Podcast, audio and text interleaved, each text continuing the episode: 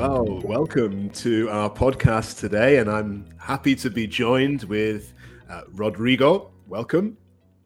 Hi, Matthew. Thank you for having me. Hey, a pleasure, a pleasure. And we have an interesting subject today to discuss together, Rodrigo. We're going to be talking about, well, maybe you could introduce it for us, please. Sure. We're going to talk about the second conditional. Oh, wow. That sounds complicated, but I think we're going to see in class today that it's nothing to be scared of. Yeah, no, you can be scared of the third conditional, but the second is fine. the second is very friendly. So we'll enjoy having a look at that together. Um, yeah. If you've got any questions, please feel free to send us them in the in the comment section, and we can answer them. Or maybe even at the end of the podcast, Rodrigo, we could answer some questions. Okay, good. So um, I think we have an opening question to start our conversation today. There we go. Very good. Conditionals. Um, what are they? Well, you can see in the banner that a conditional has two parts it's the condition and the result. And together, that forms what we call, we call the conditional tense. Rodrigo, uh, you mentioned in the introduction the second conditional. Could you tell us how many there are? Yeah, sure. Oh, sorry. um, so we have actually we could say there are four conditionals. We have the zero conditional, then the first conditional, the second conditional that we're going to talk about today, and then the third conditional. But don't worry about the third conditional. today we're going to talk about the second then. Very good. Thank you very much, Rodrigo. That's nice. So we can get into it by having a look at what is the second conditional. When would we use it?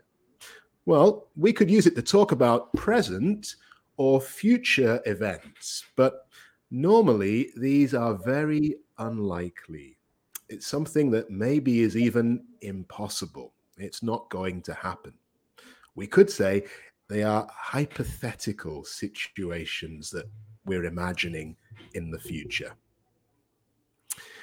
What about the structure? How do we put the second conditional together? Hmm. Rodrigo, uh, could you tell us a little bit about the structure? Yeah, of course. So, as we were saying, a conditional has two parts. So, the second conditional also has two different parts. One is the condition, and the other one is the result. In this case, the condition, again, it's a hypothetical situation. So, something that's not real yeah, or not possible. And for that, we use uh, the past simple for the hypothetical situation. For example, I can say, if I had a million dollars, that's a condition. In Spanish, en español, sería como decir, si tuviera un millón de dólares, if I had, si tuviera, so we use the verb in the past. If I had a million dollars. Y luego para el resultado, ooh, sorry, too much Spanish. For the result, for the result, we use would. So if I had a million dollars, I would buy a new car. I would buy, compraría un coche nuevo. If I had a million dollars, I would buy a new car. That's a great explanation. Thank you very much, Rodrigo. Uh, we can also mention at this point that the if part of the sentence and the would part of the sentence always need to be separated. They're not friends, they cannot be together. So if we see if and would in the same part of the sentence, we have a problem. They need to go separately. Good. Rodrigo, could you also tell us about the comma in this sentence? Great. So that's exactly uh, why we have the comma, because we need to separate those two parts. So we start with if and the past. So if I had a, a million dollars, and then we use a comma, comma, I would buy a new car. Great, Rodrigo. Thank you very much. Now, just to complicate things, we could turn it around the other way and start with the would part. I would buy a new car if I had a million dollars. And if we do that and turn it around, then we don't need the comma. We can go straight through. They become buy... Sorry. They become friends. They become friends. You're right. Suddenly everything is peaceful. Yeah, yeah, and they're happy together. I would buy a new car if I had a million dollars. Great. Good. Yeah.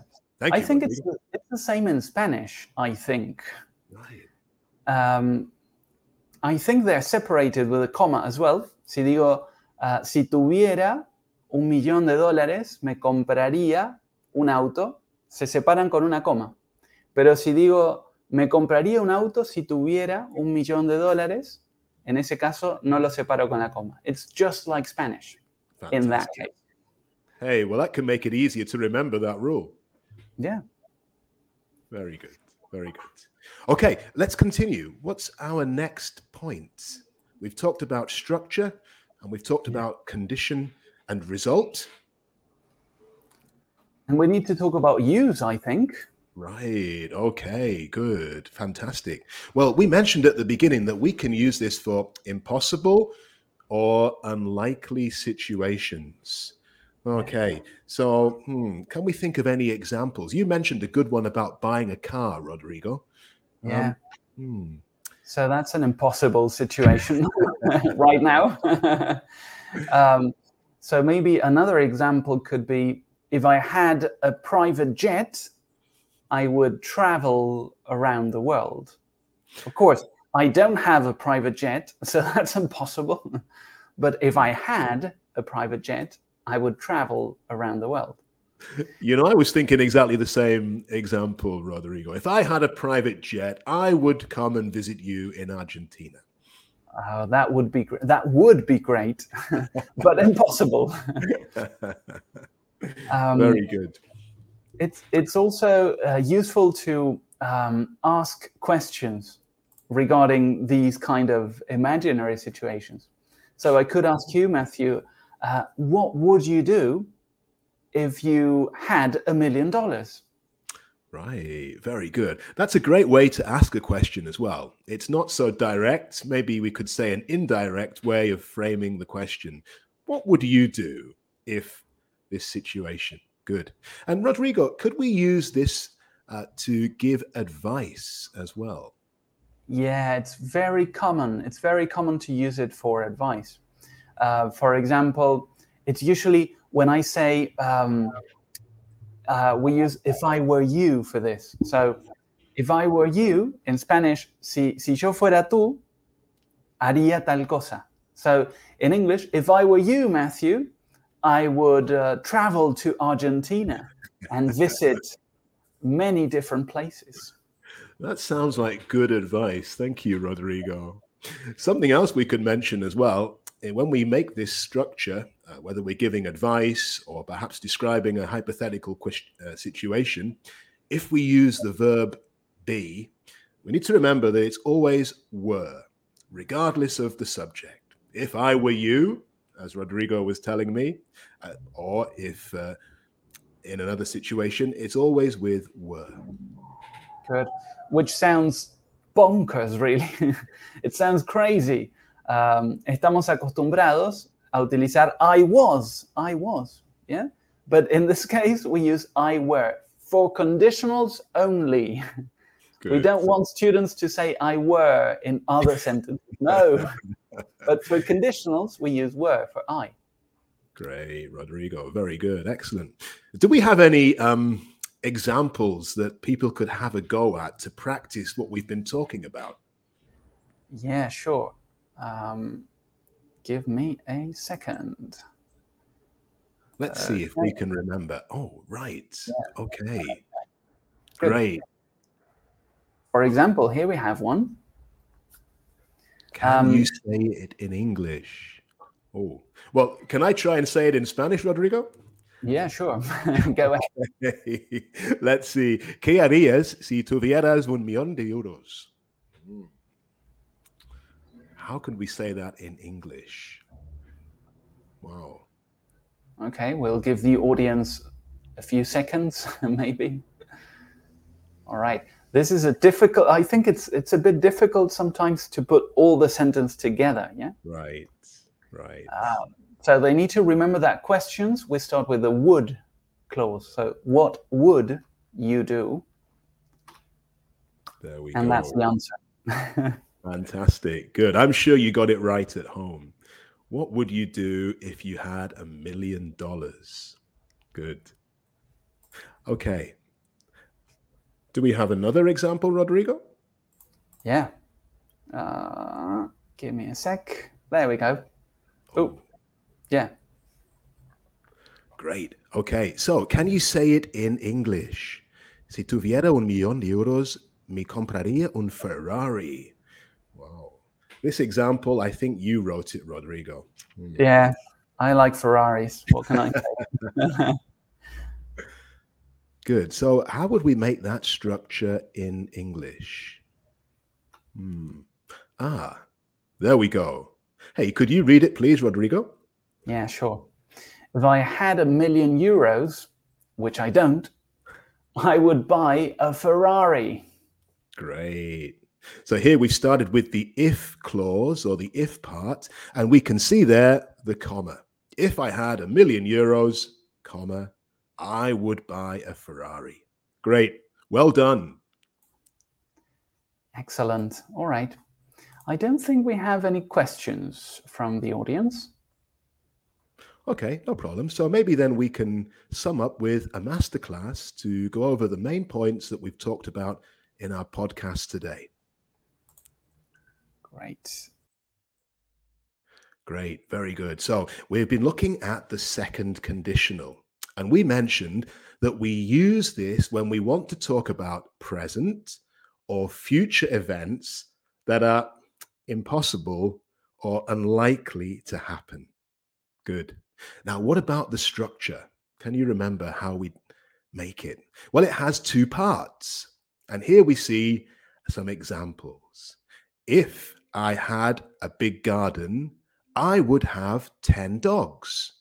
So if plus past simple. In our, exam- in our example, it is had. If I had. And then the result, the second part, I would have 10 dogs. Would plus the infinitive, in this case, have. Remember, uh, if we use the if part first, we need to have a comma.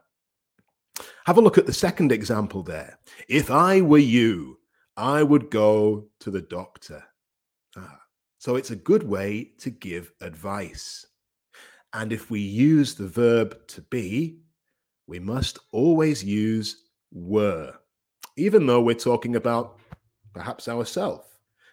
I, if I were you, not if I was you. Great. So that's the structure of the second conditional. What about the uses? Well, we've highlighted today three uses, and it's really common uh, in these three areas. Number one, to give advice. If I were you, I would travel to Argentina. Good advice. Number two, to ask hypothet- hypothetical questions. What would you do if you won a million dollars? Or number three, imagine impossible situations. If I had a private jet, I would fly around the world. Well, it may seem difficult, but really, once we get the hang of it, it's quite simple. We can practice. Can you say it in English? ¿Qué harías si tuvieras un millón de euros? Hmm. Remember, we start with the question what would? What would? I'm sure you've got it right. The answer What would you do if you had a million dollars? Very good. And our second example Si tuviera un millón de euros, me compraría un Ferrari. Hmm. How would that be in English? Yes, this time we're starting with if. If I had a million euros, I would buy a Ferrari. Great. Well done. Excellent. Well, I hope you've enjoyed our podcast today about the second conditional. Thank you very much, Rodrigo, for your help. No, thank you, Matthew. That was a great masterclass. Thank you very much. See you next time. See you, everybody. Goodbye. Bye.